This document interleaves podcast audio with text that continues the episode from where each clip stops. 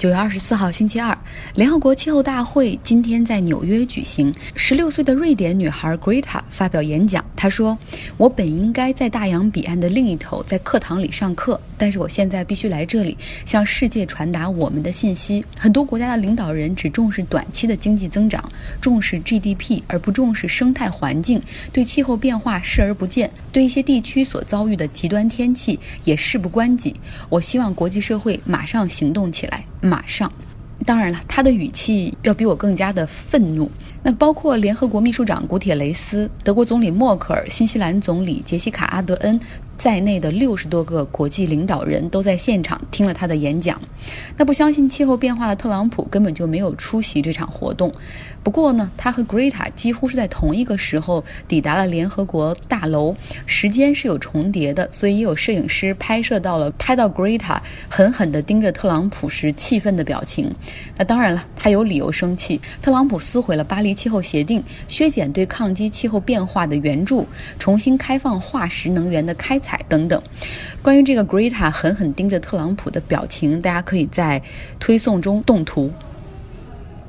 联合国一年一度的大会正在进行之中，法国、德国、英国的领导人也批评伊朗是袭击沙特原油设施的幕后黑手。他们还联合发表了声明，谴责伊朗，但同时也保留了对话的空间。在声明中，他们说：“我们依旧支持2015年达成的伊朗核协议，但现在需要伊朗展现出更多的诚意。”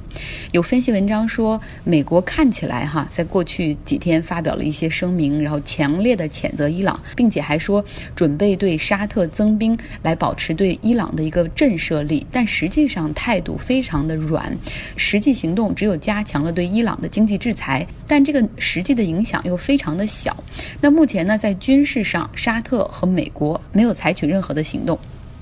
接下来的这个问题可能有点沉重：一条人命究竟值多少钱呢？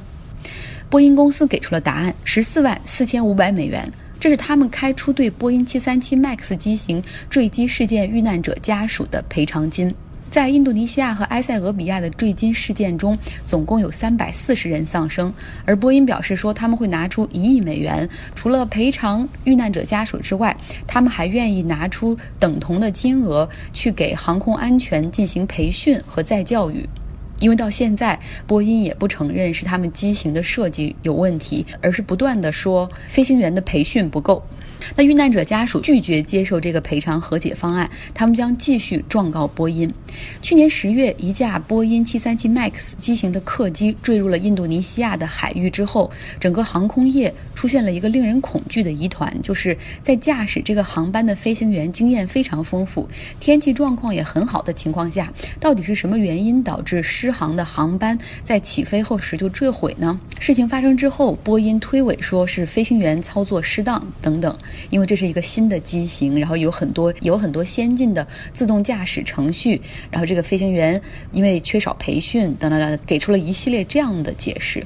那五个月之后，在类似的天气条件下，埃塞俄比亚也发生了第二起同样可怕的飞机坠机事件，这才真正让业内意识到说这款机型存在设计缺陷。那么全球范围内现在对波音的这款明星机型实行了禁飞。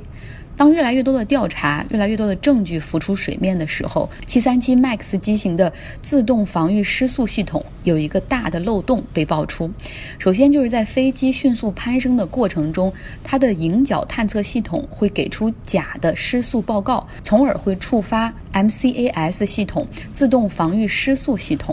这个自动防御失速系统呢，会给飞机造成一个很大的低头力矩，而导致飞机迅速向下俯冲。那么这个时候，飞行员自然会去手动纠正，那么系统又马上会自动给一个低头力矩，导致飞机根本无法攀升，会一直俯冲向下，从而导致坠毁。包括像波音公司的前工程师高管都站出来说。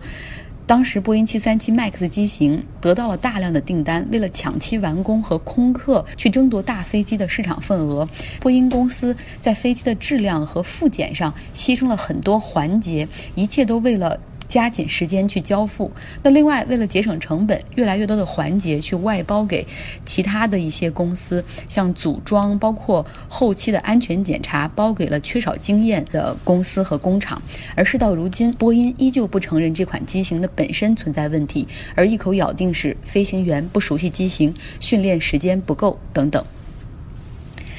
通用汽车工人的罢工已经进行到了第九天，这也是通用汽车自1970年来最长的一次全国性的罢工，有4.7万名的美国和加拿大的全职工人参与到其中，三十个工厂的流水线停工。那为了减少经济损失，通用汽车开始对他们的临时工下手，已经裁掉了至少3200名的临时工，因为无法开工，就先裁掉他们，这样不用付薪水。这就是通用汽车的算盘。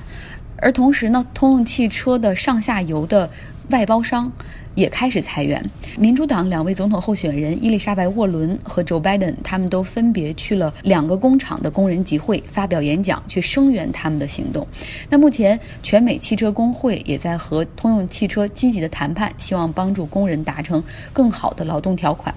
接下来，我们关注孙正义吧。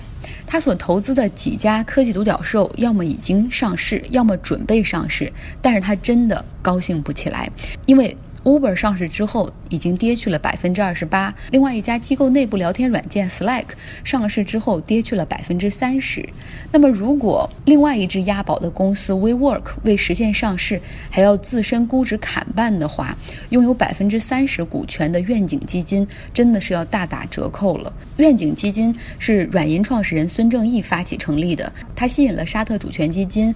阿布扎比主权基金的投资总共有一千亿美元的规模，是全球最大的科技投资基金。那当然了，因为财大气粗，在投资上也是挥金如土，非常大手笔的速度也是全球第一。目前一千亿美元的愿景基金已经花掉了八百五十亿美元，连花钱从来不眨眼的沙特都感叹说：“这么多的钱，这么快就要花完了吗？”